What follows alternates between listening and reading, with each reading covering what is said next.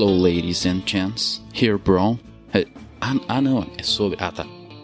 Olá, aqui é o Bron e no episódio de hoje falaremos sobre as famosas terras do norte, o reino dos Estados Unidos. Entrevistamos Jéssica, uma estudiosa druida da cidade trovejante. O papo tá bem engraçado. Ah, e não liga muito pro Tiamat. Eu acho que ele entendeu que ele ia ser entrevistado de hoje. Será que isso tudo é saudade das terras americanas, Troa? Não, é que o Tiamat é sem noção mesmo. Mas olha, ô Bron, esse dia que a gente falou com a Jéssica tava muito legal, né?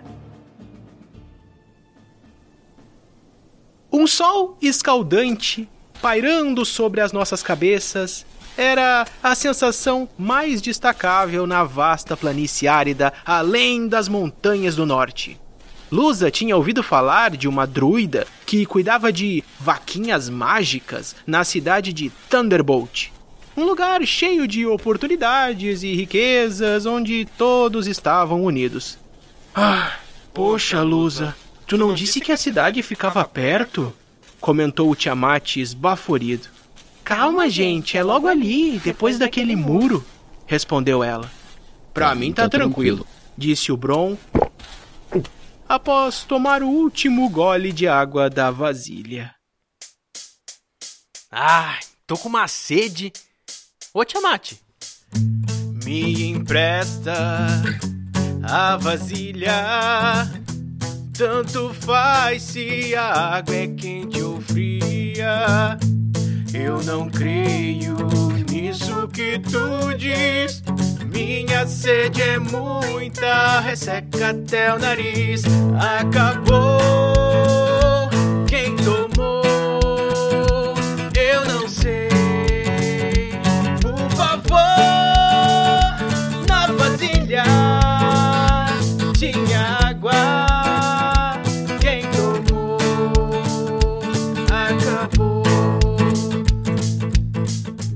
Só me diga se encontraram. Já tô rouco, nem sei se notaram. Eu espero que onde a gente vai possa beber muito até não aguenta mais. Acabou.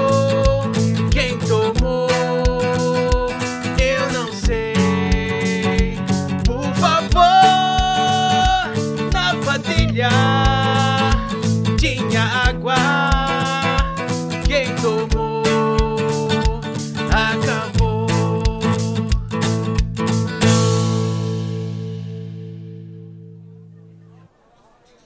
Ah, após a longa jornada, finalmente chegamos na tal cidade. Surpreso, quando encontramos a druida, Tiamat disse que a conhecia. E logo estávamos todos numa ótima conversa, acompanhados de um bom pagode, feijoada e caipirinha.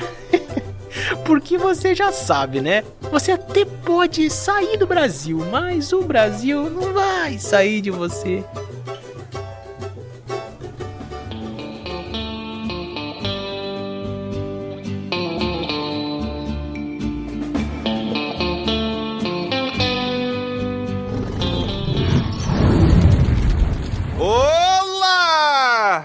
Aqui é o Tiamat e welcome to the first Ball Dragon entirely in English. Tu tá de aí de mim, cara? Oh my god. Ok. Goodbye. No way, please. Olá, aqui é o Bron e hoje vai ser quase um episódio repetido, que o Tiamat já falou tudo que a gente precisava saber sobre os Estados Unidos e Madison. que quando eu fui para os Estados Unidos era diferente. Vamos Madison. confirmar, vamos Se confirmar. nesse episódio Tiamat dizer que morou nos Estados Unidos, então tem uma coisa errada. Ele- quando ele morava em Madison. Aham. Na minha época, Madison, aquilo tudo era neve. É.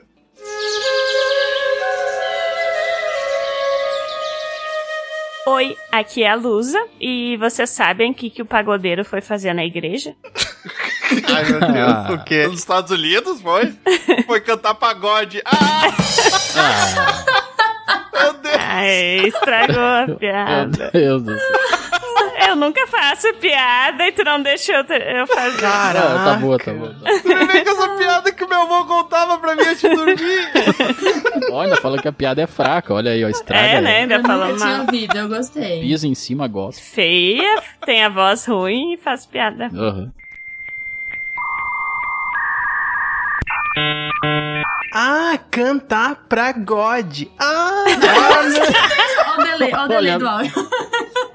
Tu não tinha melhorado a tua velocidade de conexão aí, que eu acho que tá chegando atrasado aí as coisas. aí. ah, eu tô relembrando pra ficar mais engraçadinho, pra dar valor pra Lusa. Mentira!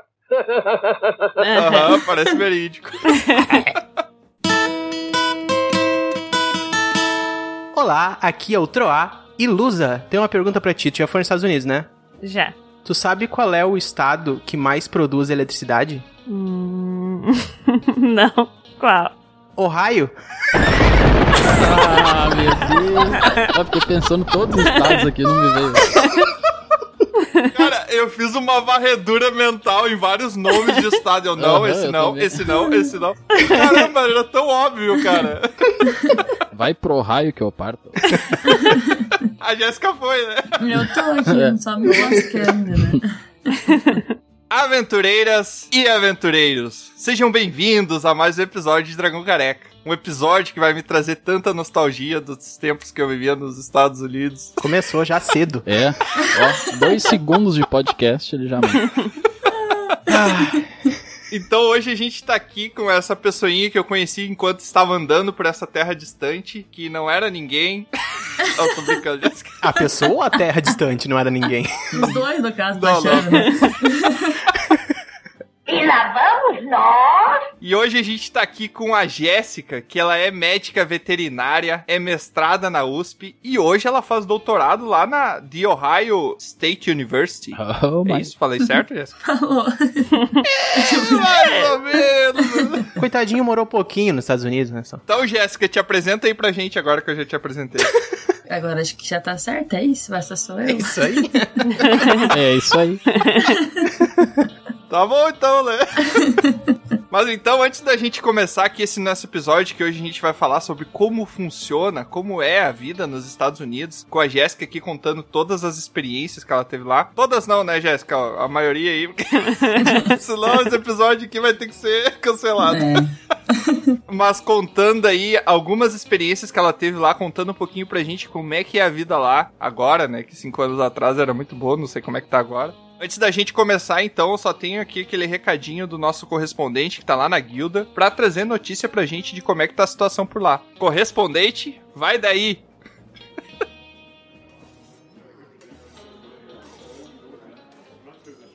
Oh my god.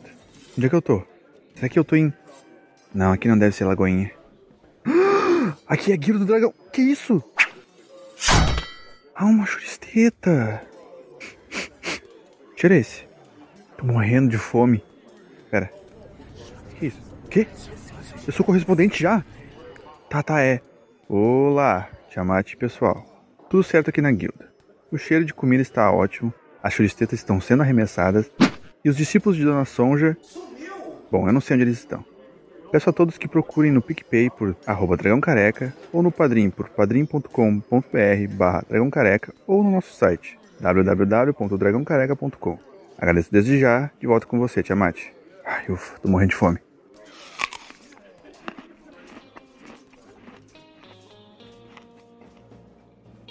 Muito obrigado, correspondente. É sempre bom saber notícias da guilda. Valeu, gente.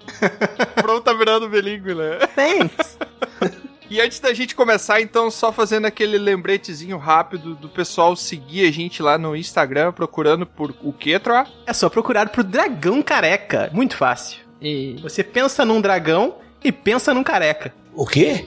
E aí junta os Melhor dois. não. Aí depois que você tiver essa imagem horrível na cabeça, você procura por a gente lá. Começando a seguir aqui, porque eu não tava seguindo. Ah, Boa. que beleza, né? A nossa convidada não nos Aí, ó. segue. Vai dizer, é fácil fazer isso, né, Jéssica? É só entrar e apertar em seguir, né? Estou fazendo isso nesse momento. Isso transforma esse momento vergonhoso aí numa oportunidade, Troa. Vai lá. Você aí também que tá ouvindo, siga o exemplo da Jéssica. Entre no Instagram e digite Dragão Careca e dê sigue. Sigue. Consegui. Ah, foi perfeito. Caraca, The Sig. Pareceu Jornal Nacional. E desci Cagou. o Jornal Nacional caguei Alfabeto. The Mas não se esqueçam, entrem também no, no Spotify, que eu não segui, estou seguindo. Olha aí, Boa, cara. boa, é isso aí. Ah. Não, falou tudo agora. O Spotify é até principal, né? Porque o Instagram é só pra postar coisa. O Spotify é onde tá o episódio mesmo. Então, Spotify é só entrar lá e dar seguir. É, Tem que ser uma veterinária pra fazer esses animais obedecer alguma coisa. Boa, tá estudando animal, né? Então Só vamos assim lá para o nosso episódio sobre a vida nos Estados Unidos. United States. Talvez seria mais interessante falar a vida de um pobre estudante nos Estados Unidos, né? Não, não, deixa, deixa que a gente tem que deixar chique pro ouvinte não perceber isso aí.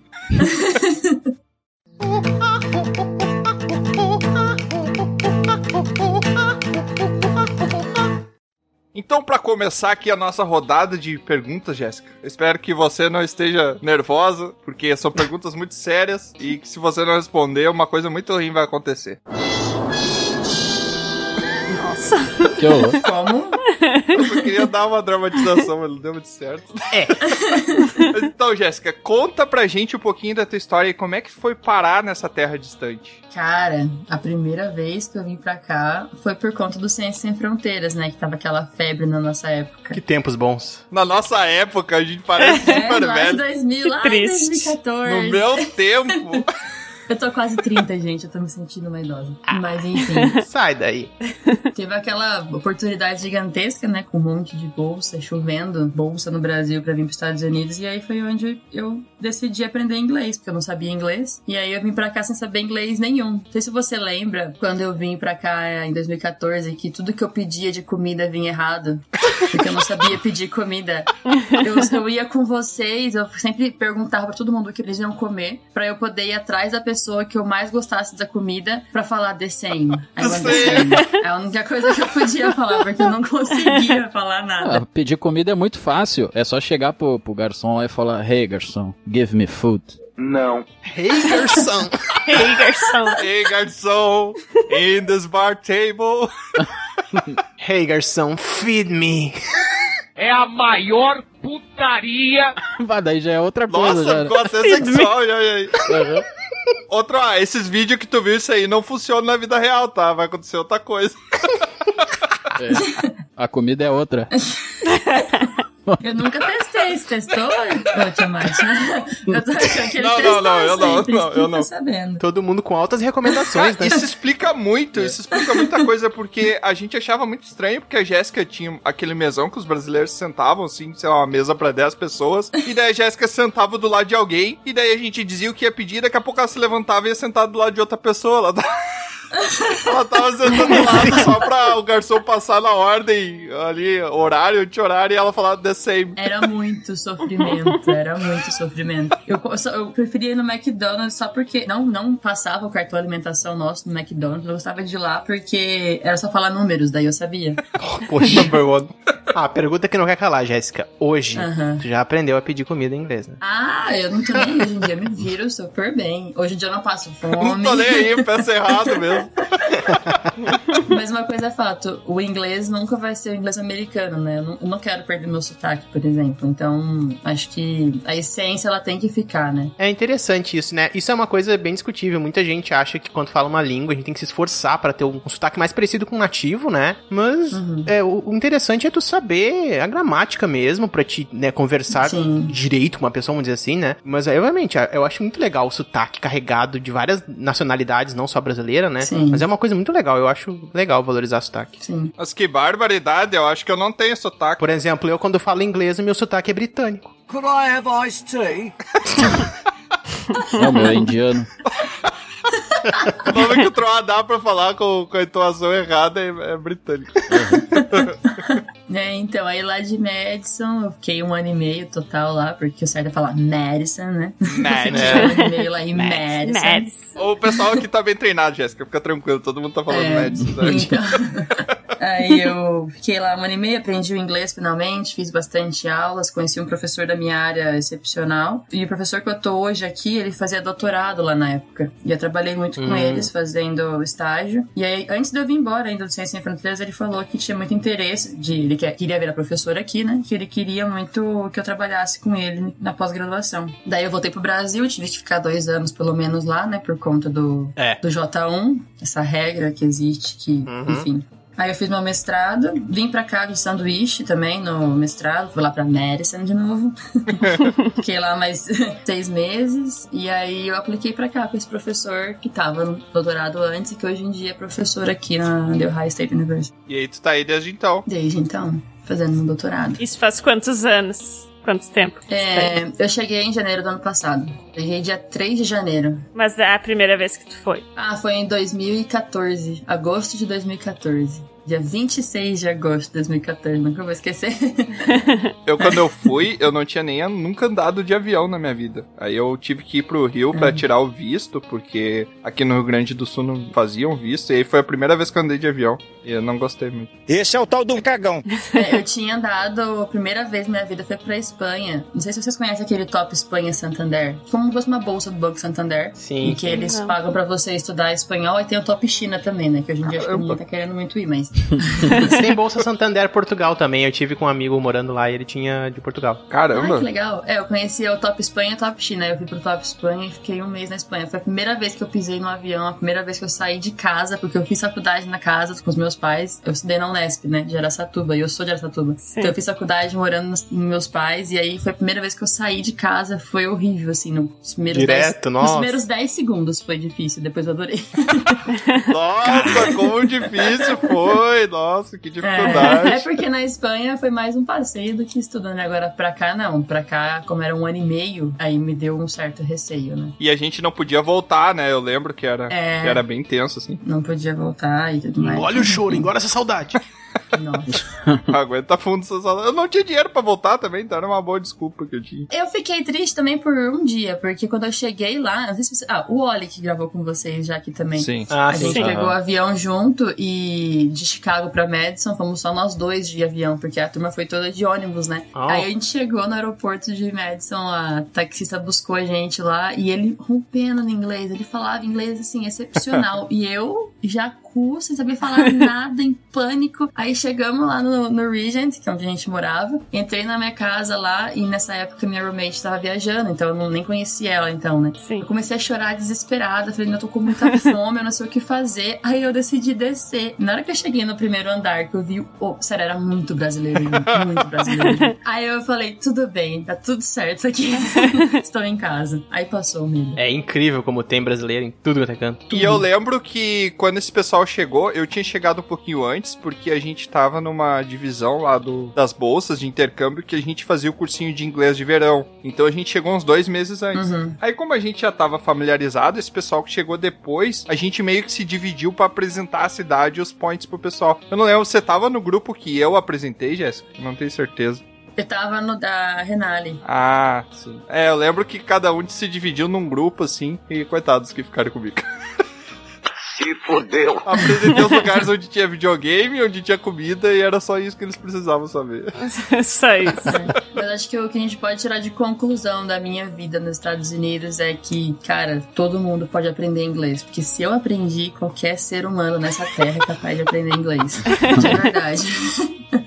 É que eu acho que dá muita insegurança aí pra qualquer lugar que tu não fale a língua, né? Porque dá um nervoso. Mas a verdade é que as pessoas vão conseguindo se comunicar e muita gente tá disposta a querer entender e ajudar, né? Que nem a gente pensa que se tu encontra uma pessoa que só fala inglês É. no Brasil, tu vai tentar ajudar, provavelmente, né? Uhum. E vai Sim. aprendendo, se virando. O melhor seria não ter tanto brasileiro ao redor, mas pra mim foi o que me salvou. Tinha muito brasileiro ao meu redor e que me ajudava, me dava uma guia, assim, né? Mas o ideal era que não tivesse nenhum brasileiro ao redor. Virar. Imersão total, né? E a pior mentira do mundo é falar que brasileiro vai falar inglês entre eles. Não existe isso.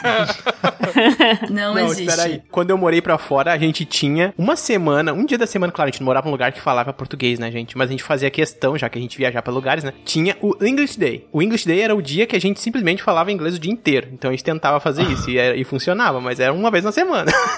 Cara, eu juro que quando tu começou a falar, eu achei que tinha um dia que vocês falavam português de Portugal, tipo, imitando o sotaque dos caras, sabe? Ia ser, muito- ia ser muito triste. Ora, pois. Ora, pois. Levemente estereotipado, né, bro? Muito bom. É, é o pessoal de Portugal vai adorar esse episódio. É, mas acho que assim, é só a vivência, assim, de você tá no país que fala É. a língua que você quer aprender. Você vai pegar um ônibus, você vai numa loja, tudo é inglês. É a necessidade, né? A necessidade ela, ela vai fazendo a, coisa também, fluir. É. É muito bom isso. Isso. Mas então aproveita e fala como é que foi essa tua adaptação aí no início. Na primeira vez que tu já foi, tu, tu manjava mais do inglês. Aliás, menos, né? Porque tu pedia errado as comidas, né? Mas conta um pouquinho aí agora nesse. Vamos ter por base o TOEFL, por exemplo, né? Que eu fiz o TOEFL quando eu vim pra cá a primeira vez. Eu tirei, eu acho que 40 ou 38, algo assim. Hum. Que é muito baixo. Pensa que é um, vai de, sei lá, de 0 a 120, né? E hoje em dia, quando eu vim pra cá, sei lá, acho que eu tirei 90 e tantos, eu nem sei, sabe? Uau. Então, assim, melhora. Sim. Com certeza. Mas é uma questão de esforço, assim. Eu, eu lembro que eu fui pegar, precisava pegar o cabo de, pra conectar meu computador na internet. Lá no, Nossa. na recepção, assim que eu cheguei. Porque meus pais não sabiam nem que eu tinha chegado ainda. Daí Pra eu não avisar. conseguia falar, não sabia como falar cabo. Era tudo na mímica, era desesperador. eu lembro que quando eu tinha, que- tinha que escrever meu nome, assim que eu cheguei na recepção também, a gente tinha que colocar o nosso nome por extenso. Como é que chama aquela outra forma de escrita? Que eu nem sei em português também. Rupestre. Por extenso ou letra de forma? Ou letra de forma. Ah, Aham. sim, caixa alta, letra de forma, aham, maiúsculo. Maiúsculo. Como assim, maiúsculo? Qual é a forma de maiúsculo? É só ligar o caps lock na vida, é isso. Meu Deus. Como é que escreve? Ela não se escrever, como é que escreve? Tudo em maiúsculo. Ah, tá. Obrigado. É, então, nem isso eu conseguia. E eu lembro que a mulher que tava falando na hora, ela teve que escrever o nome dela e falar isso é isso e isso é isso, entendeu? Faça isso. Copiar o que ela tava fazendo. Mas foi uma adaptação, assim, foi lenta, por conta de ter muito brasileiro ao redor, né, pra me ajudar. Mas ela foi muito mais rápido do que no Brasil, se eu fosse querer fazer um curso de idiomas no Brasil, por exemplo, sabe? Uhum. Sim. Então, eu fazia inglês das 9 da manhã às 5 da tarde, pelo primeiro semestre, todos os dias, segunda a sexta. Não foi o que me ajudou mais, o que me ajudou mais foi quando eu fui pro meu curso mesmo, de veterinária e animal science, que foi quando eu tive aulas, diversas aulas na minha área, e aí foi quando eu tive mais contato com professores de diferentes países também, então me forçou mais ainda a aprender, principalmente a parte da minha área, né, que seria mais assim, a parte, vocabulário mais específico pra mim. Sim, sim. Mas foi uma adaptação dolorosa. não é fácil, não. Eu lembro que quando eu cheguei, eles tinham que fazer a alocação pra saber em qual nível do curso de inglês tu ia fazer, né? No de inglês de verão. Então tinha nível 2, 3, 4 e 5.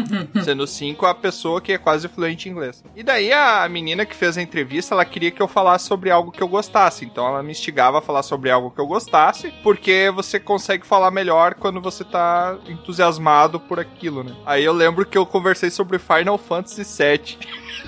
Meu Deus do céu. Eu expliquei pra ela todo o plot do jogo e tal. E ela, ah, meu namorado gosta também bastante de Final Fantasy e tal. E eu expliquei, só que eu tava tão entusiasmado. Ela, ah, que legal, você é nível 4. No, God, please, no! E daí eu, mano, Nossa, você se lascou. Se lascou. mano, não, eu só, eu só sei falar disso, não vai ter isso na aula, tá ligado? isso. Ele vai usar metáforas disso pra tudo quando é frase que falar. Fale um pouco sobre a literatura brasileira. A literatura brasileira, como Cloud Strife, naquele capítulo 7 do jogo lá, que ele pega uma matéria. Nossa. Ah, cara, e daí eu sei que eu fiquei nível 4 e tinha um pessoal que falava muito bem, e em contrapartida eu falava because. Aí eles ficavam me zoando, porque eu falava because, because, para de falar because. E eu, cara, eu não consigo, é um vício de linguagem, eu sei que tá errado, mas eu simplesmente não consigo falar. E daí foi, levou um tempo pra eu aprendi que a pronúncia correta é because, né? Aham. Ah, porque tu falava errado. Achei que tu falava muitas vezes because, because, because. tipo, tudo que tu fosse Ah, falar. achou que, Ah, era porque tal coisa, porque, porque. O cara toda hora casa, me casa, me casa. tu achou que because era sotaque? Eu era viciado em falar because. Ah, eu só falo cuz. Cuz. Cuz. Ah, mas daí é outro nível, aí é nível 6 lá naquela tabelinha da do Creu inglês. É, nesse negocinho aí que você falou de nivelamento, né? Essa prova de nivelamento, eu e o Carlão, que é um amigo meu, a gente ficou muito amigo porque a gente era ruim de inglês junto, a gente tinha que aprender o inglês junto também. A gente caiu no nível mais absurdo, assim, era o pior. A gente tinha chinês na nossa sala que não falava absolutamente nada. Nossa. E a nossa professora era aquela que falava assim: Hi, how are you? Nossa. Era desesperador. tipo ensinando pra um bebê, né? Aham. Mas foi muito boa essa época, não. Eu lembrei agora que tinha um coreano na minha sala que se chamava Bruce Lee. Be water, my friend. Ah, não pode. Não, não, não. chamado Ele te deu uma surra. O inglês dele me deu uma surra, né? É. Ah, Ainda assim, Jéssica, quando tu chegou, como é que foi tua adaptação, assim? Claro, eu imagino que teve muita coisa diferente do Brasil, mas o que que tu mais percebeu, assim, que era muito diferente? Ah, seja vivendo aí mesmo, assim, não sei se comida ou entretenimento, coisas que tu As pessoas. fazia, lazer, é. O problema, assim, é que nessa época do Ciências Sem Fronteiras, eu- não é realmente o que você vive aqui, né? A gente vivia num país das maravilhas, era tudo muito bom, a gente tinha contato com coisas que no dia a dia aqui você não vai ter, sabe? Mas acho que o que mais, o que eu mais, assim, logo de cara, o que eu achei maravilhoso foram os esquilos. Cara, pra mim eu não, não acreditava que eu tava vendo esquilo. Esquilo, esquilo. É, eu ficava louca, era maravilhoso aquilo. É. E também que é muito marcante as estações aqui. Como é marcante, assim. Quando vira primavera, do dia pra noite, você vê passarinho cantando, você vê as flores brotando, todo mundo colorido, sabe? Muda tudo, assim. É muito rápido as estações aqui, é muito marcante. A parte de alimentação é porque, assim, eu cozinhava bastante, mas é muito mais fácil você engordar aqui, obviamente, porque é muito barato comer. Junk food, né? É. Tende muito, né? É Oh muito my. barato. Agora, se você quiser comer um- uma carne vermelha, você vai ter que vender o seu fígado. Se você quiser comer, sabe, um... Ah.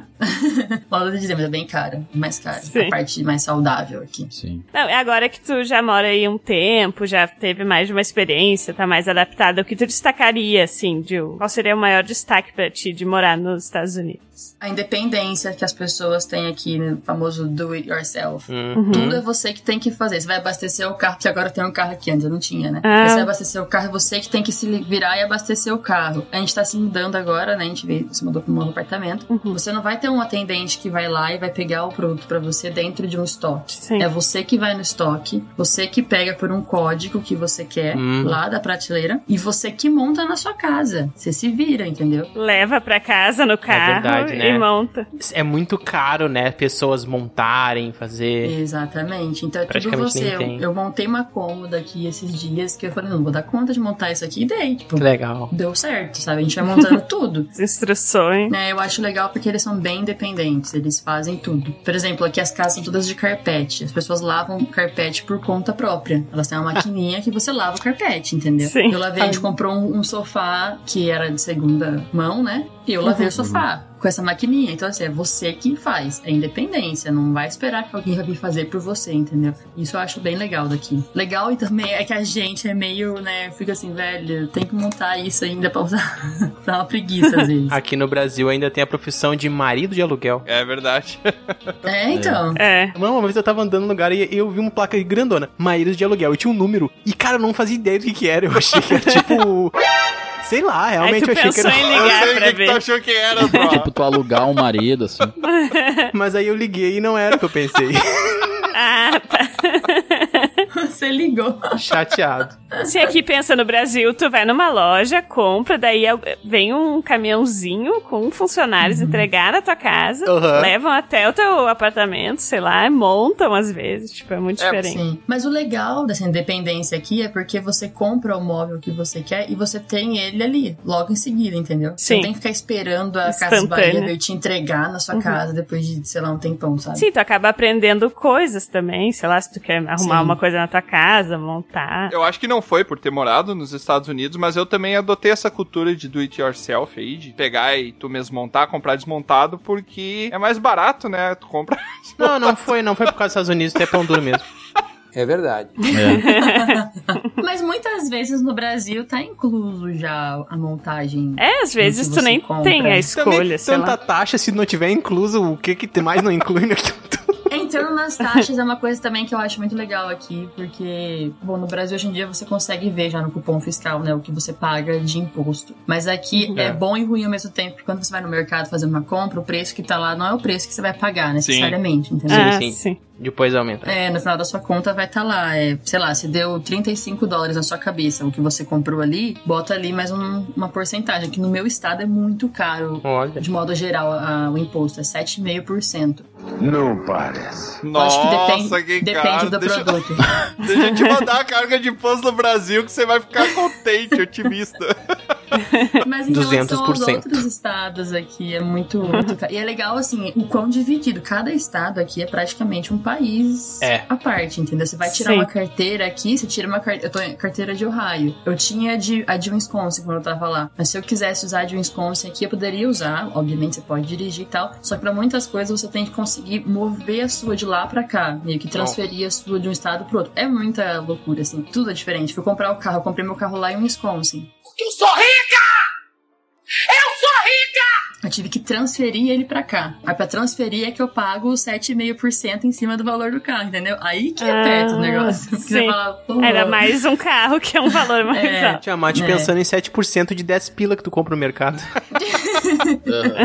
Isso que tu falou, os Estados Unidos não são tão unidos assim, até por uma, uma referência totalmente histórica, né? Porque Sim. até quando foi criado o país, quando foi dividido os estados, o cara simplesmente botou o mapa em cima de uma mesa e traçou uma reta. Tem uns estados que eles são quadrados a divisão de, de fronteiras. Sim. Cara, isso gerou uma treta inacreditável. Teve muita guerra de tribo que acabou tendo que ficar no mesmo território. Uhum. Teve um rolo muito grande, assim. E é por isso que você não pega um mapa desenhado e faz uma reta com uma régua pra dividir ele. Quem nunca tentou entender o sistema eleitoral dos Estados Unidos não sabe o que Ah, é eu sofrer. desisti já. Eu desisti já. Ai, meu Deus. É... Os próprios americanos, né, gente? Não, nós É, eu conversava entendemos. muito com os meus amigos americanos né, na última eleição agora e eles tentavam me explicar, mas nem eles também sabem muito É. bem, sabe? Tem até um documentário na locadora vermelha lá, que é sobre eh, o que aconteceu em 2020, só que é um documentário comédia sobre retrospectiva, né? E aí tem uma mulher que é representante da, da pessoa mais comum nos Estados Unidos. Ela, tipo, não sei se vocês viram isso. Não, não, Não. chega assim. Não. É bem legal, é bem engraçado. E aí ela, ela falou justamente disso, né? Ela disse que tava assistindo na TV e, nossa, tem um reality show muito legal aqui, de uns vermelhinhos lutando contra os azulzinhos. Só que eles fizeram uma divisão de ponto aqui que eu não entendi nada, não sei o que. Ela começa a tentar explicar e ela, ela própria não entende. Não, e uma outra coisa só que eu gostaria de ressaltar também pela experiência que eu tive, que pra mim se destacou muito nos Estados Unidos, é o teu poder aquisitivo. Tu consegue comprar muita coisa com relativamente pouco dinheiro. Sim. Não sei se é por causa da diferença da carga de taxas e impostos que a gente paga aqui no Brasil, mas tipo, eu conseguia comprar muito mais coisas lá com muito menos dinheiro. Com dinheiro de bolsa eu conseguia comprar coisas, né? É, não, mas é, isso aí é. Isso aí vem desde o final da Primeira Guerra, né, gente? Com o jeito que os Estados Unidos ganharam dinheiro e enriqueceu, e, e aí depois conseguiu gerar o tal do sonho americano, né? Sim. Mas pra viver no dia a dia, assim, ainda, eu acho que depende muito do estado que você tá também, ou da cidade que você está, né? Porque a gente morando lá em Madison era muito mais barato do que morar aqui em Columbus, que é uma cidade que tem quase um milhão de habitantes, né? Sim. Muda bastante, assim, a parte... Mas a- a- parece que a Califórnia é o mais caro de todos, né? O mais custo de vida alto, Isso, né? eu acho que é um dos mais, né? Cara, e é incrível como o consumismo desse país te contamina. Sim. É tudo É muito absurdo. barato, é tudo muito barato. A primeira vez que eu fui pros Estados Unidos, eu fui duas. A primeira, o dólar Oh. tava tipo menos de dois reais. Oh Você sabe o que é isso? God. Nossa. Eu me lembro de quando ele tava um por um. Foi há 84 anos. Sim, louco. sim. Ah, Nossa. Não, isso 97 aí é Imagina. 90 e poucos, né, meu?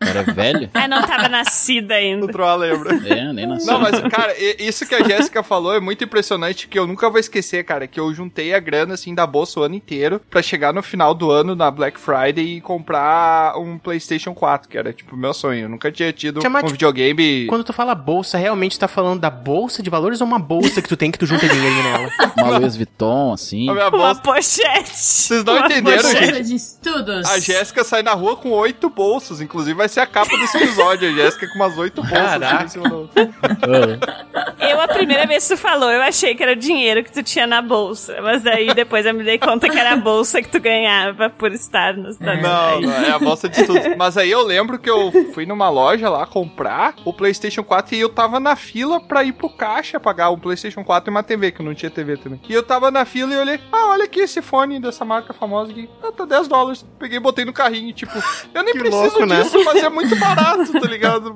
Vou comprar. Cara, e de, Sim. e de 10 em 10 e 5 em 5 horas, na hora que você vê, você já gastou um monte. Sim. Não, o- quando eu fui É, com a minha sim. família, tava tão barato as coisas que meu pai comprou, acho que dois ou três monitores de computador e trouxe, tipo, dentro da mala.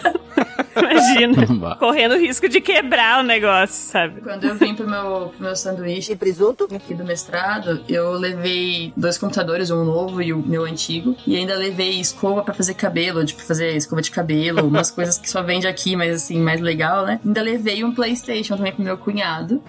É super pesado ainda. E só que tudo que é eletrônico eu tenho medo de despachar, porque eu não declaro, né? Então, como eu não declaro, se roubarem, já era. Se não tá Uhum. declarado, você não pagou imposto por aqui, não é seu. Então eu coloco tudo na mochila ou na mala de mão. Cara, foi o maior sufoco da minha vida carregar esses Playstation. Porque ele não quis o Slim, ele não quis aquele fininho. Ele quis o Pro, entendeu? Aquele gigantesco que pesa absurdo. Nossa, foi desesperador. Foi desesperador. Eu tenho uma história sobre isso aí. Senta que lá vem a história.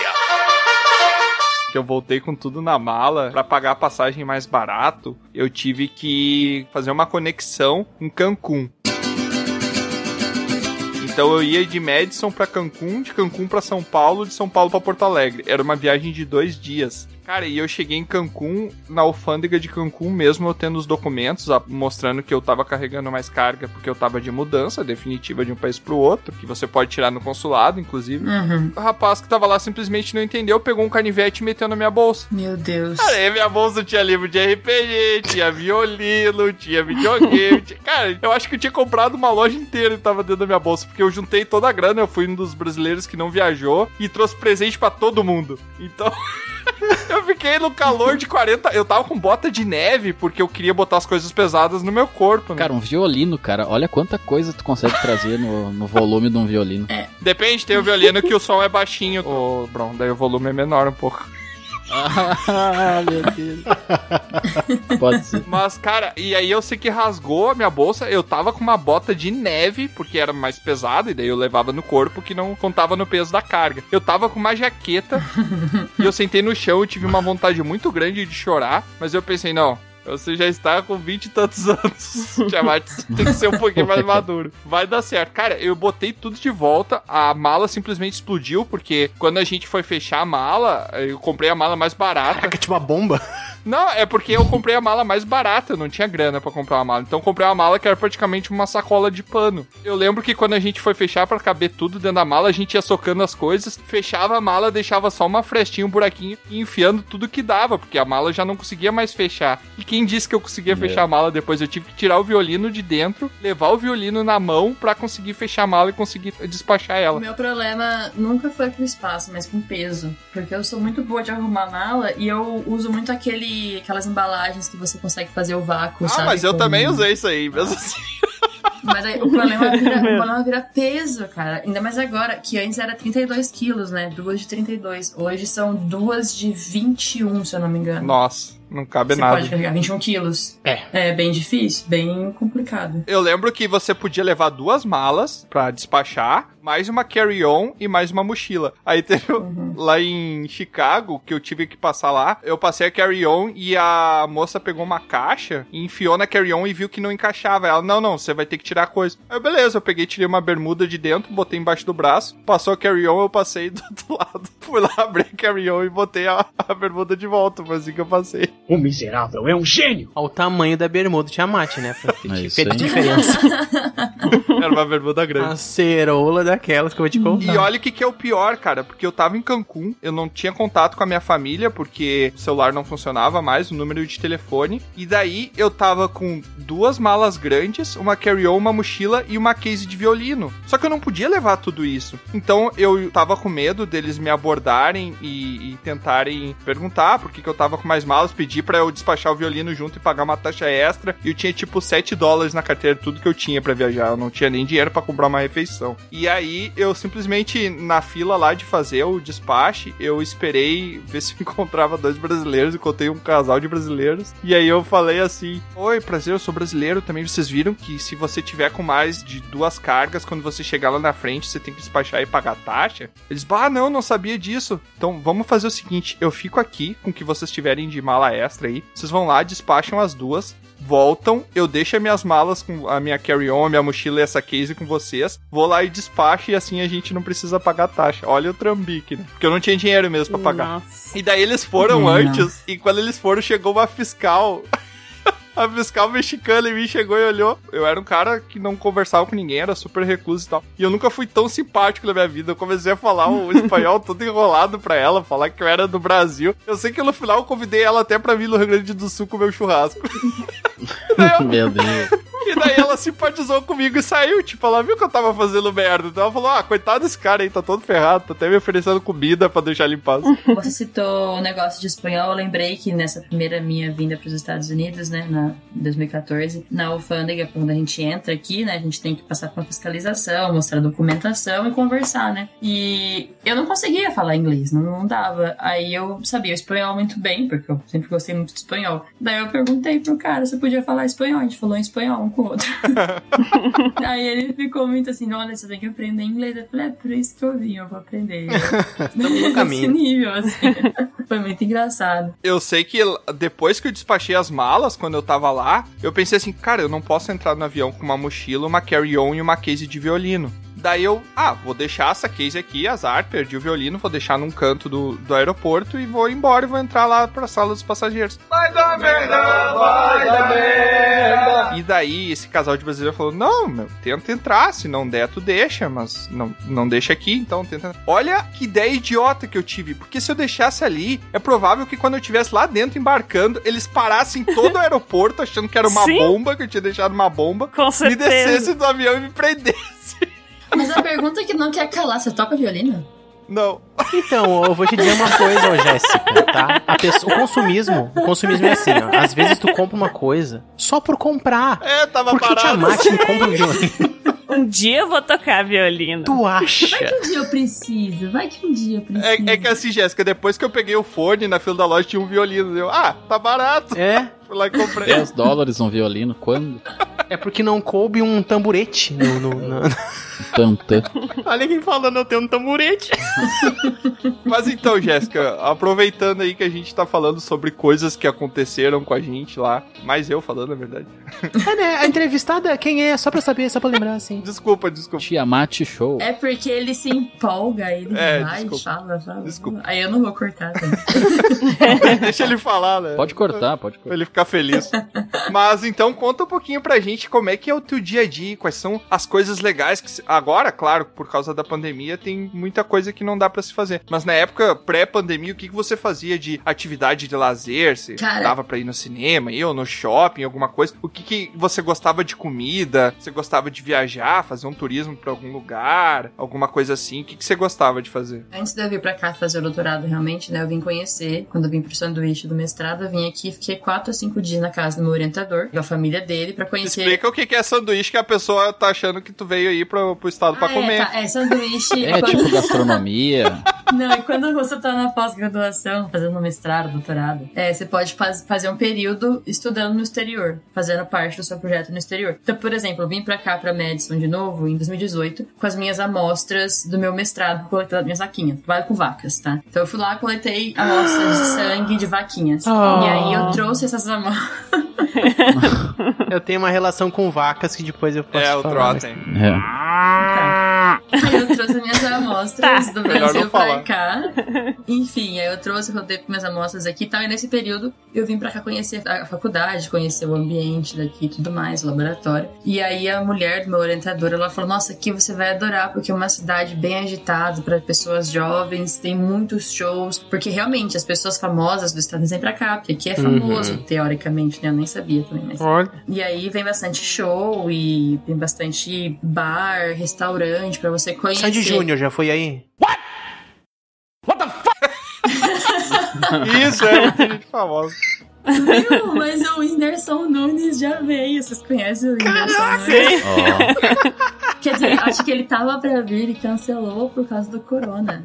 Assim. Mas enfim, nesse E nível. aí? É uma cidade que as pessoas fazem turnê, né? As bandas e tal. E aí, desde que eu cheguei, eu cheguei aqui em janeiro. O que mais me irrita aqui como pós-graduando, como estudante, né? É porque o nosso intervalo, nossas férias mais longas, elas são no verão daqui, que é em julho, no caso.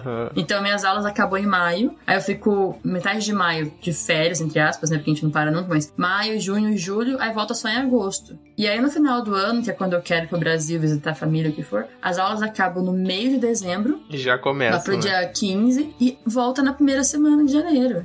É muita loucura. Então, assim, eu cheguei aqui em janeiro do ano passado, já com muita coisa pra fazer. Então, eu não tive muito tempo de falar, vou curtir a cidade. E aí, quando eu comecei a conseguir dar um aproveitar, ir um pouco num barzinho aqui, num barzinho ali, já era. Já fechou tudo. que foi em março. Não deu pra fazer muita coisa. Não deu pra conhecer muito, assim. É assim, o que eu sinto falta do Brasil, que aqui não tem, é, é boteco, né? Assim, sentar naqueles botecos de copo sujo que a gente chama, né? E tomar uma cerveja, conversar com os amigos, assim. O cão foi quem botou pra nós beber. Sim. Eu sinto falta, mas aqui a comida é boa, só que assim, todo lugar que você vai pedir comida é muita comida que vai vir. Fartura. São sempre quantidades industriais de comida, cara. Você pede, já Nossa. pede um prato que vai dar Por pra isso duas que você pessoas. engorda aqui. Gente, eu engordei 10 quilos Beijo no gordo! quando eu vim pro Ciência Sem Fronteiras. Só que eu era muito magra. Então fez, fez bem pra mim. Agora. Ao corpo. A Jéssica, a gente andava sempre e pegava ela pelo braço pra carregar, porque batia muito vento lá na cidade. Eu era bem magra e eu, eu nunca consegui engordar na minha vida. E aqui eu consegui. E é muito sódio também. o que, que tu gosta de comer aí? Qual é, tipo, o teu prato favorito? O que, que não tinha aqui, que tem aí? Cara, os hambúrgueres daqui em geral são muito bons. Mas o que eu mais gosto é o Cheese Curds, que é lá de Madison, lá em Uhum. Wisconsin. Mas que vende também. é, tem um restaurante que eu mais gosto, é o Buffalo White Wings. Que é um restaurante Hum. que Ah, vende saudade. Asinhas, coxinhas frango, fritas. É maravilhoso. E eles vendem esse Cheese Curds, que é mais, basicamente aquela bolinha de queijo frita do Brasil, só que Uhum. muito melhor. É tipo aquela coxinha que é toda de queijo. É, Sei, mas tô é, ligado. mas é muito... Fritura, gente. Fritura. Bom pra você. É. Sabe o que, que ela é? Ela é tipo um churros todo de queijo. Basicamente é isso, a cheese curds. Sim, sim, sim. É muito bom. É. E foi no Buffalo que eu comi pela primeira vez a costela ao molho barbecue. Hoje, pra mim, é um dos meus pratos favoritos, assim, é muito gostoso. Ah, mas a gente não quer saber de tia da Jéssica só. Ah, desculpa. É, obrigado, Tiamat. Valeu aí por participar, mas a gente tem uma entrevistada, uma Ah, eu convidada. empolguei, desculpa. Mas. Mas, ô Jéssica, fala, fala, já que você tá morando há um ano aí, já experimentou, e o sonho americano, hein? Porque aqui, aqui tem doce de leite, mas como é que é o sonho americano? ah, meu Deus. Aqui são donuts. ah, os donuts! É, É um verdade. sonho com furinho, né? É, eles são maravilhosos. Nossa senhora. Mas ele não tem recheio, né? É só por cima, né? Tem uns que tem. É porque tem não, uns tem que... donuts que tem Ah. recheio, sim. É, o, o dos Simpsons não tem recheio, mas geralmente tem uns que tem. Ah. Que é bem bom, na verdade. Eu já Ah, comi do... Ai, donuts. Nossa, agora que eu entendi sonho. Nossa, velho, tá todo mundo Bah, lendo. olha aí, olha o delay, olha o delay do Troy. Nossa, agora que eu entendi, cara. Agora tudo faz sentido na minha mente. É, e na parte do turismo você acabou não podendo fazer muita coisa por causa da pandemia, né? Ou você conheceu, ou viajou pra algum lugar que você recomenda. O que eu gosto muito, assim, da cultura deles aqui é, é um pouco que tem muito parque. Parque ao ar, ao ar livre, sabe? Que você vai andar, Uhum. assim, você não paga pra andar. E que são lugares muito bonitos. Então eu fui em vários parques aqui ao redor de Columbus. Durante a quarentena mesmo, eles estavam abertos, então a gente conseguiu aproveitar um pouco. Porque durante o verão a gente ficou trancado dentro de casa, né? Sim. Nesse período. Sim. E foi um período muito, assim, de muito nervosismo pra todo mundo. Todo mundo, você ia no mercado, acho que no Brasil também tava assim, né? Não tinha papel higiênico, não tinha leite, não tinha carne mais. Então foi um momento de. É, os Estados Unidos eu acho que eles sensacionalizaram um pouco mais, né? Aquela coisa de, de criar uma situação. Não que não é preocupante, mas ah, talvez por influência do cinema. Eu acho que, que muita gente levou pra esse lado, né? Eu vi que aconteceu alguns casos. Sim, mas eu acho que também é porque aqui tem muita mistura de, pelo menos na minha região aqui, muita mistura de etnias, né? Então tem gente de todo lugar do mundo. Então, juntou meio que todo mundo em pânico, sabe? Com várias culturas diferentes. Então, era muita loucura, assim. Eu achei que é porque tu dizer que nos Estados Unidos as pessoas fazem bastante cocô, daí por isso que pegaram muito papel higiênico. Ficaram com muito medo, né? Se cagaram tudo. Mas o, o- o barulho que reverberou aí no- nos Estados Unidos por causa dessa pandemia foi tão alto que ele foi feito com trompete, né? Ai, meu Deus. Piada Puta política aí, desculpa aí. Ai, meu Deus. Tá aí, agora tu é estudante, mas tu trabalha aí também, como é que é? É, então, quando eu decidi fazer a pós-graduação aqui, a única coisa que eu sabia que eu não queria era vir com Bolsa do Brasil, Bolsa de Estudo do Brasil. Uhum. É uma coisa que te amarra, né? Sim. As duas vezes Sim. que eu vim foi com Bolsa do Brasil, então eu tive que voltar pro país ou ficar um período no Brasil. Como meus planos atualmente é de continuar aqui e ser professora em universidade daqui, então eu não quero ter nenhum vínculo no Brasil. Então a primeira coisa que eu pensei é, pronto, eu preciso vir pra cá com uma bolsa que viesse daqui dos Estados Unidos. Sim. Então foi onde casou certinho com esse meu orientador daqui, porque assim que eu encontrei com ele, ele falou: não, tem essa bolsa, tudo certo, você vem. Então eu sou uma estudante internacional paga pelos Estados Unidos. Basicamente isso, sabe? Sim, não tem aquele vínculo de o Brasil Não, estar nem- te mandando pra ir. Paga em Isso. dólar ainda, né? Isso que é o melhor. É, isso É, o problema é que ela gasta em dólar também, né? ah, mas é dólar igual. Paga em dólar, vem pro Brasil. Eu tô torcendo pra que suba muito dólar, pra que fique mais caro ainda pra eu continuar pagando os meus pais, que eles que pagaram meu carro, no caso, né? Então eu tô pagando eles de Ah. volta, então eu quero que suba mais ainda pra pagar mais rápido. Valorizado. Com teus pais que pagaram do preço que tá o, o dólar aqui no Brasil, eles pagaram, sei lá, 50 mil reais e conseguiu comprar um Fusca aí. Foi logo antes da pandemia, então tava acho que quatro e pouco ainda, nos quase seis, mas tava, tava alto. Acho que ia também falar um pouco da parte assim de transferência de dinheiro pro Brasil, assim, né? Eu sempre uso o TransferWise, não sei se vocês conhecem alguma Sim, outra sim. ferramenta. Sim, sim. Mas um dos colegas meus usa muito também os bancos próprios, o Chase, por exemplo. Se você vai fazer uma transferência alta, parece que vale a pena também. Eu nunca fiz, mas. Até porque eu nunca mandei uma quantia alta pro Brasil, né? Pobre é uma coisa triste.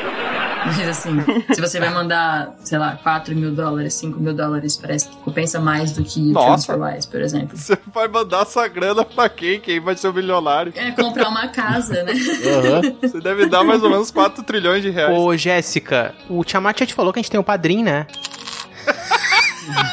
Olha. Isso, isso, Troa, vende pra ela, vende que ela tem dólar, ela tem dólar. Ela fala pros amigos já, americanos. É o preço de um donuts por mês, te garanto. Ah, entendi.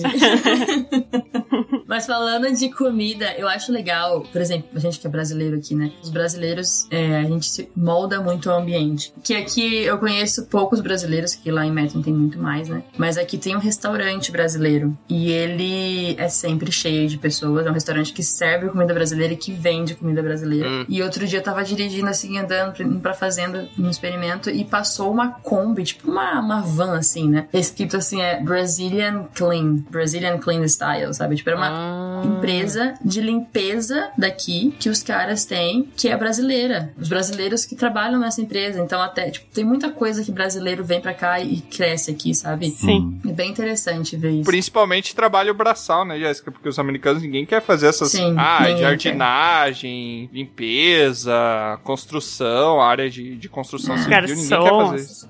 É. E É, dá muito dinheiro. quer. tipo, As pessoas pagam Nossa bem, Senhora. sabe? Até porque ninguém quer fazer, então tem que pagar bem quem faz. né? E esse restaurante brasileiro mesmo, ele só contrata brasileiros. Você vai lá, é como se estivesse no Brasil, tá tocando pagode na televisão, lá na altura. Nem parece estar eles- nos Estados Unidos. Que terror. Não, e aí eles vão abrir agora um bar Então, eu, brasileiro. assim, ó, eu sei que tem gosto pra tudo, não tô criticando pagode, mas a pessoa ir pros Estados Unidos pra ir comer num lugar que é igual tocando É que pagode. eles estão rezando pra Deus. Ah! Ah, Viram Pega esse que a minha aí, piada ó. foi boa? Jéssica, seja bem-vinda ao Dragão Careca. já, já é o membro, já é o membro já, desse jeito. Ô, Jéssica, assim, ó, não tem turista nesse lugar, né? Vamos combinar, né? É só pessoa que mora aí faz tempo que vai lá ter umas, matar uma saudade. É, nossa, mas eu, eu bato carteira lá, viu? E é caro pra caramba. Mas assim, conta, até, até Pequi eu Bate encontrei, carteira ou bicho. bate um, um pandeiro também? Ai, ai. Ai, meu Eu lembro Deus. que quando a gente morava lá em Madison não tinha restaurante. Tinha só um restaurante brasileiro que a gente foi lá e não era brasileiro. Era umas comidas muito nada a Não, ver acho- com a comida brasileira. É. E daí tinha um que se chamava Los Remelos, Los Remelos, que era os gêmeos. Os ramelos. Parece brasileiro. Aham. e daí ele era mexicano, mas era o, o único que tinha feijão e arroz, sabe, pra comer. Mas eles colocavam queijo no feijão, velho. Não se põe queijo no feijão. É. Gente, o feijão. Queijo. Nossa, que gordura! Meu Deus! Aham. Bah, vou testar. Queijo no feijão. bota bacon, linguiça e queijo. Ah, mas não Queijo, pode ficar cara. ruim isso aí, Não cara. pode, é, queijo é feijão que é bom e é queijo que é bom. Não, ruim não é, mas pra sua saúde eu vou dizer o que que é, né? Ah, não, para a saúde é azar. Primeiro, que o, o feijão não era, em- não era o grão do feijão. Eles macetavam o feijão pra Era um ficar feijão parecia um amassado. purê Nossa. de feijão. E aí depois Ué? eles jogavam queijo em cima do feijão. Ai, gente do Que céu. horror. A, a mulher que atendia era muito engraçado, que eles eram só os brasileiros que iam lá, porque ela parecia a Berta do 13 é demais, eu não lembro, Tion Halfman, não lembro como é que é no Brasil. Ah, que ela sim. tava sempre de cara fechada, ela era, tipo, visivelmente, assim, bem mexicana, assim. Cara, isso é tão errado. Tinha aquele cabelo preso pra trás, um rabo de cavalo. E ela era igual a Berta, cara. Ela era, tipo, uma cara de braba, atendia gente braba, falava braba. E a gente, ah, mas tem feijão, pelo menos. Tiamat, como é visivelmente um mexicano? ela lá. tinha, Show do preconceito. Vamos lá ser, can- ser cancelado. preconceito show, vamos lá. ela tinha sombreiro umas maracas. É, eu- isso pra mim pode ser tolerável, mas agora, tipo, o que que a pessoa... Eu não sei na área de vocês, mas pelo menos na minha área, assim, de Animal Science, é... Fumam. Sim, na minha área fumo. que isso? Do nada. De monte. Meu Deus do céu. Tem muita, muita gente vindo pra cá fazer pós-graduação e virando professor aqui mesmo de universidade. É legal. sabe? Na Flórida mesmo, na- acho que eu não vou lembrar o nome da cidade ao certo, mas tem muito brasileiro dando aula. Mas é mais é, nas engenharias e nas ciências, né? Dificilmente nas humanas tem, né? Assim, tanto. Eu conheci lá em Madison, quando eu tava lá, uma brasileira que fazia pós-graduação na parte de humanas ou artes, assim, ela. Aí, ó. É. Mas assim, eu não conheço muito porque não é da minha área, então eu não consigo ver muito. Mas aqui na minha área é muita gente. Uhum. E aí tem uma professora mesmo, da menina que mora comigo, que faz mestrado. A professora dela é brasileira e ela tá trazendo mais brasileiros pra cá. Então esses professores brasileiros trazem brasileiros que viram a professores aqui no futuro e aí, cara, a gente vai dominar Que isso. legal. É um plano de dominação. É, vai dominar o mundo. Não, eu queria comentar que no Brasil não tem tanta valorização da ciência, de pesquisa. Sim. Por É. isso, né, que as Uhum. pessoas... Como é que a pessoa não vai pros Estados Unidos ser professor se aqui ela é paga com duas coxinhas e um refri? Sim, o salário do exato. professor. Os Estados Unidos valorizam, né, a pesquisa e o investimento na Sim. pesquisa. Aqui a gente tá, né... Aí que eu ia chegar nessa pergunta também, porque aqui, tecnicamente, né, tu trabalha pro Lattes, né, na vida acadêmica, mas é aquela coisa que é um quantitativo ali, tu não, não se importa com a pesquisa, é uma coisa meio fachada. Nos Estados Unidos, tu sente Uhum. que, que a pesquisa científica funciona mesmo? As pessoas trabalham mesmo Gente, nisso? aqui, por exemplo, quando você assume um cargo de professor, depende do seu cargo, né? Mas geralmente você vai ter ali uns cinco anos em que você tá meio que em momento probatório seu, sabe? Uhum. E eles vão te avaliar por meio das suas publicações. Então, Legal. eles têm sangue nos olhos pra publicar, entende? O meu Uhum. orientador mesmo, ele tá indo pro quarto ano, acho, ou quinto ano, de como professor aqui. Então, você ganha já um dinheiro pra começar. Você não começa do zero, você não começa com zero dólares. Você já começa com um grant, que é tipo como se fosse uma, uma bolsa grande, assim, pra você, com, você começar seu laboratório do zero, praticamente, mas com dinheiro, entende? Uhum. Geralmente você pega já um laboratório que já tem coisas, né? A position, geralmente, pra professora, ela abre de alguém que já saiu. Então, se é um professor que já saiu, você pega aquela position que já tem material pra você trabalhar. Hum. Então, é muito investimento aqui, muito investimento. Vale, assim, bem a pena pra parte de pesquisa, assim, é, é sensacional. Legal. É, isso que é país desenvolvido. Ah, É. não vamos pagar pau também pros Estados Unidos, né, gente? Vamos, vamos sim. Vamos, A vamos. gente apoia a América. No Brasil é bom o... A gente apoia a América. Exatamente. Não, é que eu falo isso porque, tipo, ó, agora o Butantan o conseguiu a vacina e tal. Imagina o que a gente conseguiria fazer com o apoio à ciência, se a gente já faz isso Com certeza. sem o apoio à ciência, sabe? Mas eu falo assim, coisas boas do Brasil, do dia a dia, por exemplo, mais que assim, que é ruim pra gente tá no Brasil, mas ainda é bom. Agora parece que piorou. Olhando do cenário de cá, é o SUS, por exemplo. Cara, aqui se você precisar de qualquer coisa, de Hum. hospital, alguma coisa Nossa, assim, sim. É um horror. já era, É sabe? Já era. Eu fiz uma consulta de 20 minutos e custou mil dólares essa consulta. Nossa. Obviamente eu não paguei, sou trambiqueiro nos Estados Unidos, valeu, gente. Deixa eu explicar uma E no coisa. Brasil Agora eu vou também, falar né? uma coisa. Eu fui fazer uma vez uma consulta no, pro oftalmologista e eu pagava um, um convênio lá do banco, lá de Santander e tal. E tá, beleza, eu fui, fiz por aquilo, fui lá fazer e tal. E aí eu fui no dia, fiz a consulta, pá, pá, pá, marquei, fui lá, fiz. E peguei e saí do consultório e fui a passo pra casa. Ladrão! No mesmo dia de noite me ligam. Ah, fulano, você que que tu esqueceu de pagar. Esqueceu de pagar. Eu achei que cobria bem dela sair sem pagar. Tipo, eu voltei lá só pra pagar. O nome disso aqui no Brasil é caloteiro mesmo, trova. Pode ser. Exatamente. Esqueci de pagar, também funciona. Os caras pensaram de certo, ai, brasileiro tentando se passar aqui pra com a gente. Espertinho. Ai, Mas, por exemplo, eu como estudante aqui, eu tenho meu seguro saúde pela universidade, que é muito bom, não posso reclamar, sabe? Mas se eu precisar, por exemplo, a parte de dentista é a parte. O que eu precisar Pois fazer é, no sim, dentista, é. qualquer respirada que você dá, 200 dólares, vai sair do seu bolso assim, com dois Gente. palitos. Não tem aquela página no Instagram que traduz as expressões brasileiras e tal. E aí eles fizeram uma comparação do valor das coisas pelo SUS, que é tudo zero reais, e com os Estados Uhum. Unidos. E tem umas coisas, tipo, se tu sofre um acidente e tem que pegar uma ambulância, tu já gastou ali, sendo que, tipo, tu nem tá acordado pra gastar, sabe? Tu, quando tu vê, tu tá com uma dívida gigante porque tu sofreu um acidente. A regra aqui é muito simples. Mesmo que você estiver perdendo um braço, uma perna ou morrendo, ambulância nunca se chama. Nossa. É muito caro. Chama um Uber, que Nunca vale se mais. Chama ambulância. Chama um Uber, vai andando. Se demorar Se muito, vira. chama já, né? Coveiro já, né? já desiste. Porque é muito caro. Ai, Parte de saúde daqui é realmente muito, muito caro. E eu fico muito medo que eu tava. Esses dias fui. É, patinar, né? Patins normal, não no gelo, né? Patinar com patins. Aham, sim. E eu caí muito feio, assim. Eu, eu caí pra trás, que eu não consegui parar e meio que bati assim pra cair. Caí. Foi ridículo, Tombo.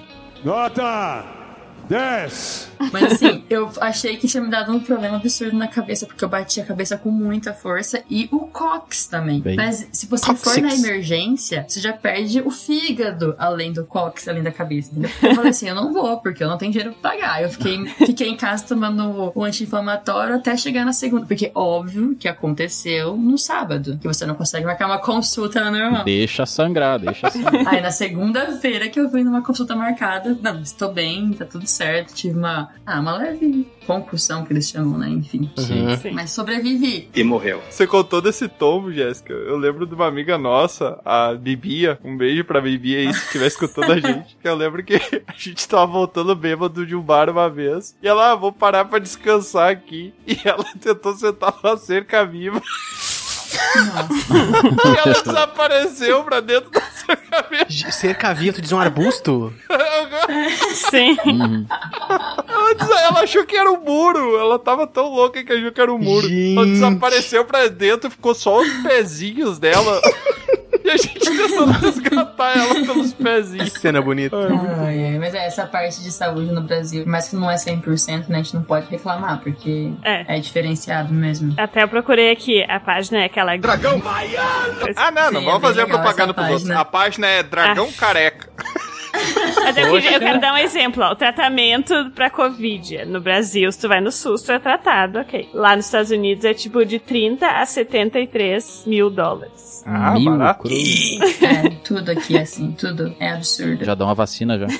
Em reais, quanto é isso? Ah, todo o dinheiro que tiver dentro do Brasil. É. Se tu vai parir, é 10 mil dólares. Não, gente, e o pior de tudo, pra, pra mulher que vai ter filho aqui, a licença maternidade no Brasil, acho que são seis meses, né? Aham. Pra você ter licença maternidade sim. aqui. Sim. Aqui, eu acho que são quatro, é, um mês é o máximo, uma coisa assim, é muito pouco tempo. Gente! Nossa. Cruz. Por isso que muitas vezes você vê famílias grandes com aquelas escadinhas de criança, né? Tipo, criança bem pertinho uma da outra, porque a mulher geralmente ela decide parar de trabalhar, aí ela cria os filhos até uma certa idade, então ele já tem uns 4, 5 de uma vez, Aham. e aí volta a trabalhar depois. Porque escola pra criança, quando você tá com uma criança que já tá indo pro high school, ou que tá no- indo, por exemplo, pro, pra escola básica, primeira série, segunda, terceira, é de graça. Uhum. Agora, se você precisar deixar uma criança num berçário, algo assim, Uhum. é muito caro. Então é mais caro você trabalhar e ter o filho num negócio desse do que você parar de trabalhar, entende? Porque senão você vai trabalhar pra pagar a escolinha da criança só. Sim. Então, esse é um lado também que aqui é complicado. Que no Brasil, por mais que também não é 100%, mas nós temos creches gratuitas, aqui não. Na verdade, eu falei brincando isso dos Estados Unidos ser tá como tático, que eu falei, porque todos os nossos Uhum. cientistas acabam indo, né, pra outros países. Mas realmente Uhum. a gente tem coisas no Brasil que não tem em outros lugares do mundo. Né? E também tem essa coisa no- de os brasileiros verem os Estados Unidos como uma coisa, assim, é a melhor coisa do mundo, e na verdade tem problemas Uhum. como qualquer outro país. Né? Sim, meu orientador mesmo, ele fala muito isso Mas não é que ele, tanto. como pós-graduando na época, ele teve um uma filha e quando ele era estudante de doutorado e ele tinha, acho que é Obamacare que eles chamam, que é como quando você tem filho, você ganha por mês um certo valor do governo, que eu acho que é 300 dólares, algo assim, pra auxiliar você no você cuidar do seu filho, vamos assim dizer. E você não paga, por exemplo, o parto, você não paga nada. Sim. Agora que eu falo que ele é rico, né? Porque agora ele é professor aqui. Então, aí ele teve a segunda filha. Ele falou assim: Nossa, cara, que eu sinto saudade de ser pobre, assim, né, aqui nos Estados Unidos. Porque agora tudo Tinha bolsa. pague você mesmo, né? Tipo, e por mais que ele ganhe muito bem, é bastante que tem que pagar pra ter um filho aqui, sabe? Sim, com Então, certeza. É difícil. É só não fazer, gente. É. A dica não faça. Falando já de brasileiro, aproveitando já. A gente tá dando o primeiro minuto falando uma vez. É, já falou de brasileiro. Como é que, tipo, o pessoal viu quando tu falou que era uma brasileira, assim? O que, que eles falaram pra ti? Por exemplo, ah, Brasil, samba, Samba. pagode, É, eles Ronaldinho, pensam- futebol. Eles pensam em carnaval. Carnaval. É, e os que já conhecem o Brasil pensam em caipirinha. Nossa, mas a caipirinha é, é uma tentação, né? O gringo quando toma caipirinha, meu Deus. E outra, Brasil é São Paulo. Ah, Sim. Que não é São Paulo, é São Paulo. Rio de É Janeiro. Rio de Janeiro. Favela. É. Rio. Favela. Todos eles sabem o que é favela também. Todos não, né? Mas quem já tem uma noção. Olha. Ou eles perguntam, a primeira coisa que pensam também, ah, você fala brasileiro? Aham.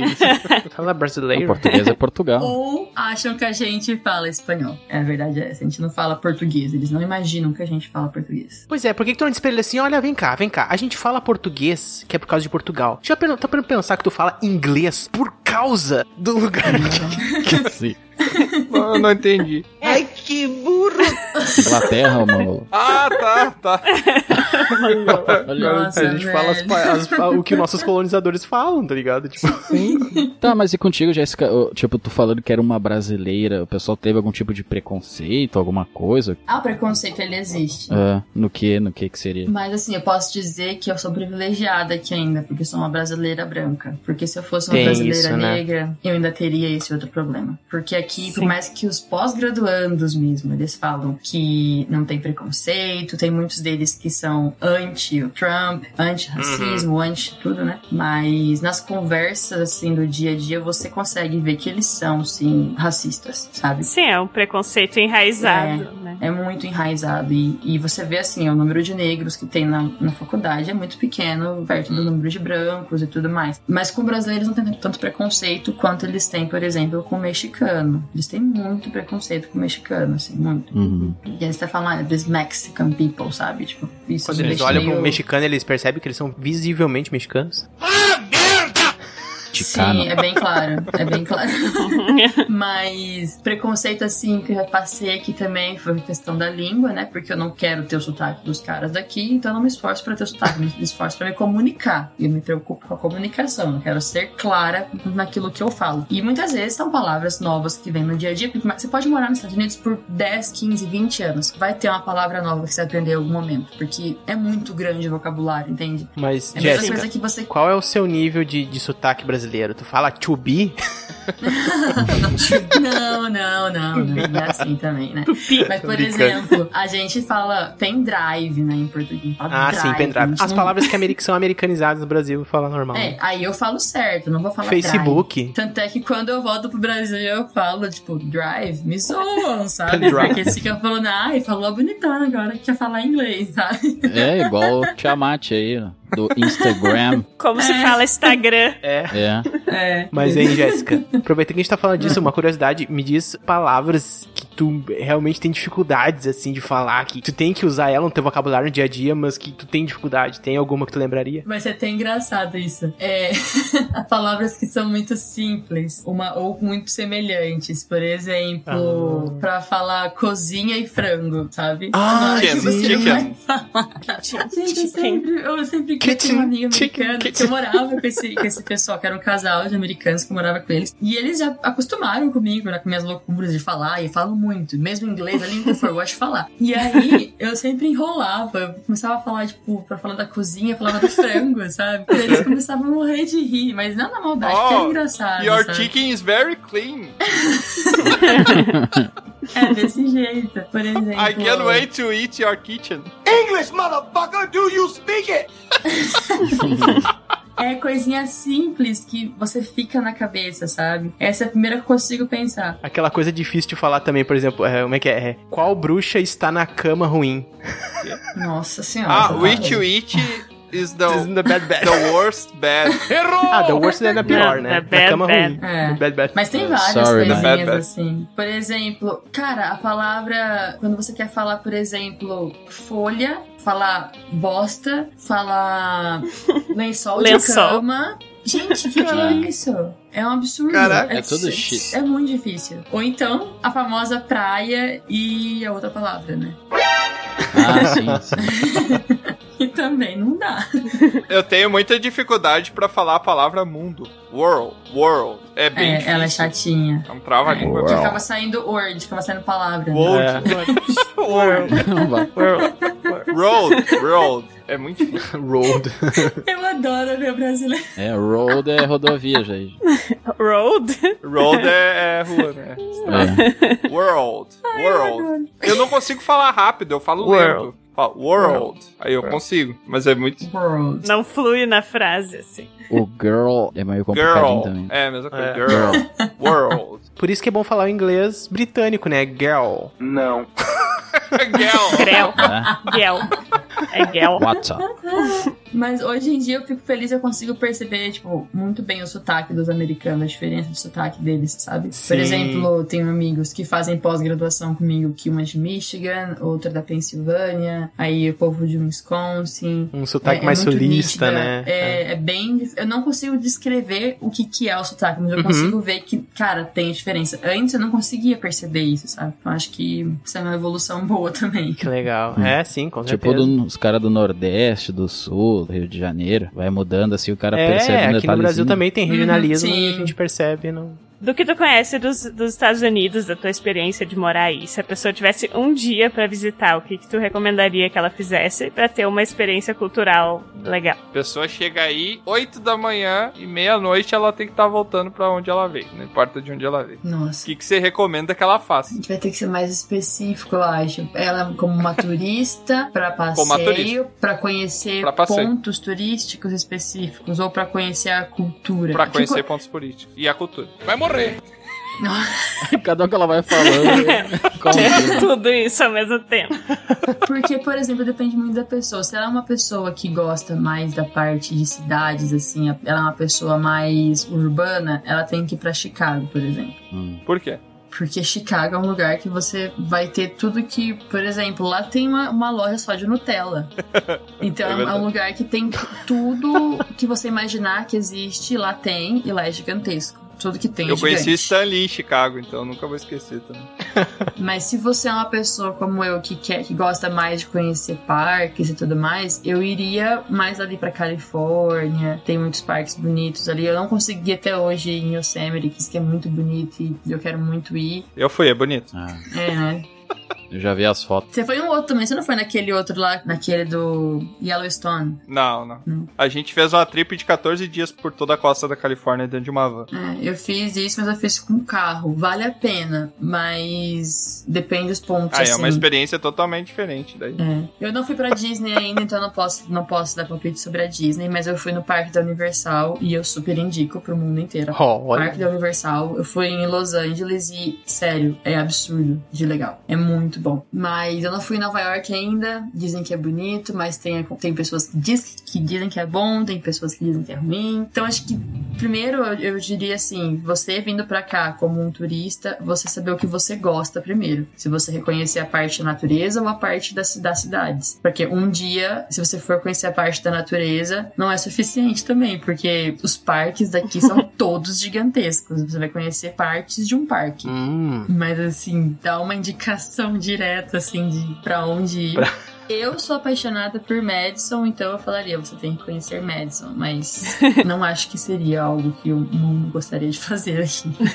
É muito grande, né? Assim como, vamos dizer, o Brasil também, tu vai dizer, ah, o Brasil como indicações pra conhecer o Brasil. Tem realmente muita coisa, questão de gosto, É, claro. em um Mas- dia é impossível ter É. uma experiência completa de Brasil É. e de Estados Unidos. A gente entrevistou uma vez um português, Ah. e aí a gente disse português, ele disse, ah, tranquilamente, de, de, de um dia tu consegue de norte a sul tranquilamente, tu conhece todo Portugal. Não, é ridículo de lá de perto. Eu saí da Espanha pra Portugal, fomos em seis horas de carro. Eu falei, gente, não é possível. É mais perto que minha casa do- das cidades lá. Pô, mas já que tu tá dizendo, Jéssica, algumas indicações aí pra gente, pra visitar, né? Tu não quer que o pessoal vá te visitar em Ohio, eu entendi, eu entendi isso, tá? Não, eu gosto Mas de quais Ohio, são- eu gosto, gente. É só porque pra morar, pra viver, É eu que a grama que... do vizinho sempre parece mais verde, né, Jéssica? É assim a vida. É por causa do encantamento da primeira viagem, né? Primeiro intercâmbio, É. assim, vivendo fora, que ficou lá em Wisconsin, então... Quando a gente deixa de ser turista e passa a ser um cidadão do lugar, parece assim, tipo, muda a nossa ótica, né? É bizarro. Quebra encanto. Mas assim, ó, já que tu, você já foi mais, de uma vez e agora tá se instalando nesse um ano mais seriamente, claro. Quais são as dicas que tu daria pra viajar, pra conhecer os Estados Unidos, assim, seja por intercâmbio, tentar alguma coisa que tá escasso agora ultimamente, né? Mas não sei, eh, algumas dicas que tu poderia dar pras pessoas se querem viajar. que querem viajar. Ou morar. É, se você quer vir pra cá como estudante, agora, infelizmente, nenhuma forma é a hora de vir, né? Porque agora tá tudo, tá tudo fechado. momento. Nem consegue entrar aqui, na verdade, né? Mas, como estudante, eu vejo que tem aumentado muito a oportunidade pra brasileiro aqui, porque nós somos pessoas que trabalhamos muito.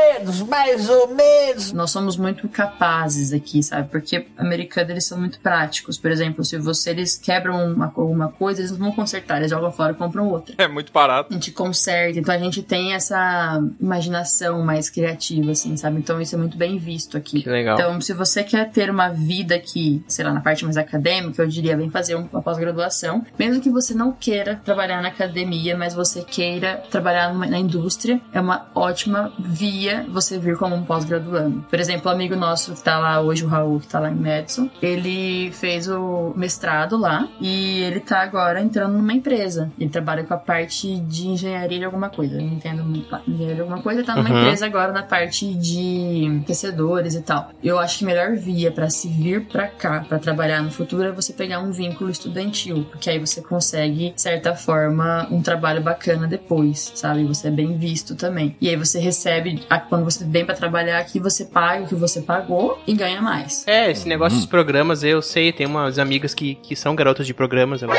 trabalham. Mas que. Do nada. Ah, eu não esperava por essa. Eu achando que ele tava falando sério. eu também, eu tava Mas, super a gente. Não lembra lá da Débora Seco, ela fazendo a Mel, ela queria ser uma de boate dançarina lá na América. Cara, novela antiga. Ah, América, eu me lembro que ela ficava no porta-luva do carro, não era? O quê? Escondida. Caraca, no porta-luva? Era uma, um quê? Um hobbit? No porta-luva, escondida. É lá por verdade, dentro. que ela queria. Ela botava a cara lá, meu. Eu não entendi nada, nada. Ela tomou uma nanicolina do Chapolin. Não, ela ia de poti de coiote lá, e ela entrava lá no porta-luva, ficava com a cara É porta-malas, bro. Porta-malas. Não, o luva ou mangolão? Calma, Maria do Bairro. O cara vai querer saber mais de carro. Mangolão. É no Tá porta-luva, é na frente do bagulho. Tá bom, tá bom. tá- Se tu diz, eu acredito, É, é. né? Deve ter. Agora que falou com propriedade desse jeito, não tem como a gente duvidar. É, não, lógico, lógico. A única coisa que eu não indicaria é vir no porta-luva ou vir. É... ou vir legal. Isso nunca. É, eu ia dizer que eu conheço uma, uma forma de sem gastar dinheiro ou muito dinheiro, né? Mas gastando Uhum. pouco. Mas envolve pegar trem, passar num laguinho lá de noite, pra pular uma cerca. Vai morrer. Que horror. Meu Deus. que horror. A gente chegou a pesquisar outro dia, porque tem um, Porta-luva. tem um brasileiro que comprou um carro aqui, um carro bem antigo, assim, sei lá, dos anos 80, 70, sei lá. E tá até hoje na fazenda. O Bro, o Bro mandou a foto do porta-luva ali, da mulher no Mentira. porta-luva. Gente! Débora Seco no porta-luva. Não vá assim para os Estados Ai, Unidos. não vale a pena vir desse jeito, tá? Isso eu prometo. Não vale. Você que tá ouvindo, por favor, procure essa foto. Débora Seco no porta-luva.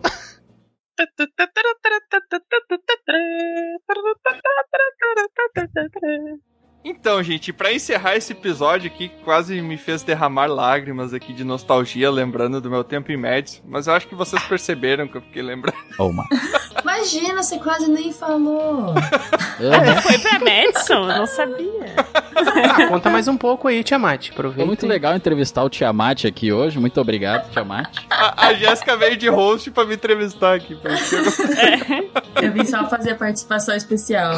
Mas deixa eu fazer uma pergunta de encerramento aqui, Jéssica. Hum. Diga pra gente uma pergunta que você gostaria que a gente tivesse perguntado e a gente não perguntou. Calma que meu cérebro tá, tá calculando aqui. Loading. Dois mil anos depois. Ah, se o americano toma banho. Americano. Como assim se americano toma banho? Nunca ouvi falar. É porque foi uma descoberta minha, que eles não tomam banho todos os dias. não. Gente. Sério? Ah, é verdade. Sim, é verdade. Eles tomam de tipo dia sim, dia não, ou só quando precisa? certo eles. É, o- é o certo famoso aí vareia, né? Mas tu sabe que, que, que isso é curioso Quando dá porque. vontade. Porque esse costume, ele não é uma coisa muito presente em muitos países de tomar um banho diário, Sim. sabe? É uma coisa realmente que, que é de uma cultura não necessariamente brasileira, mas não é em muitos lugares isso. Eu já, já notei. Mas os caras não soam. Não, eles suam. Só quando eles estão cantando. bater neles. Não, eles soam também se eles cantarem. Se eles gritarem. Mas eu vi lá num estudo de Cambridge, lá junto com o Bron, quando ele tava estudando, que geralmente essa cultura de tomar banho todos os dias são de países de clima quente, como por exemplo o Brasil e tal, por causa realmente da transpiração que cria aquele odor, né? Gente, então, o verão aqui é frios, extremamente quente. Pois é. O verão aqui é extremamente quente. Pode ser que as pessoas tomem banho no verão só daí. Não toma, não toma. Eu ouvi dizer que é os países da América do Sul, América Latina, América do Sul, vamos pensar assim, porque tem uma raiz indígena, de povos indígenas que tem uma outra relação com a água, de tomar banho todo dia e tal. O europeu mesmo, que veio pra cá, tipo, não tomava banho É. todo dia, obviamente. Já olhou pra alguém e pensou: o que passa na cabeça dela? O que, que tem a ver a mandioca com a história? Que? É uma raiz indígena, não é? Ah, É,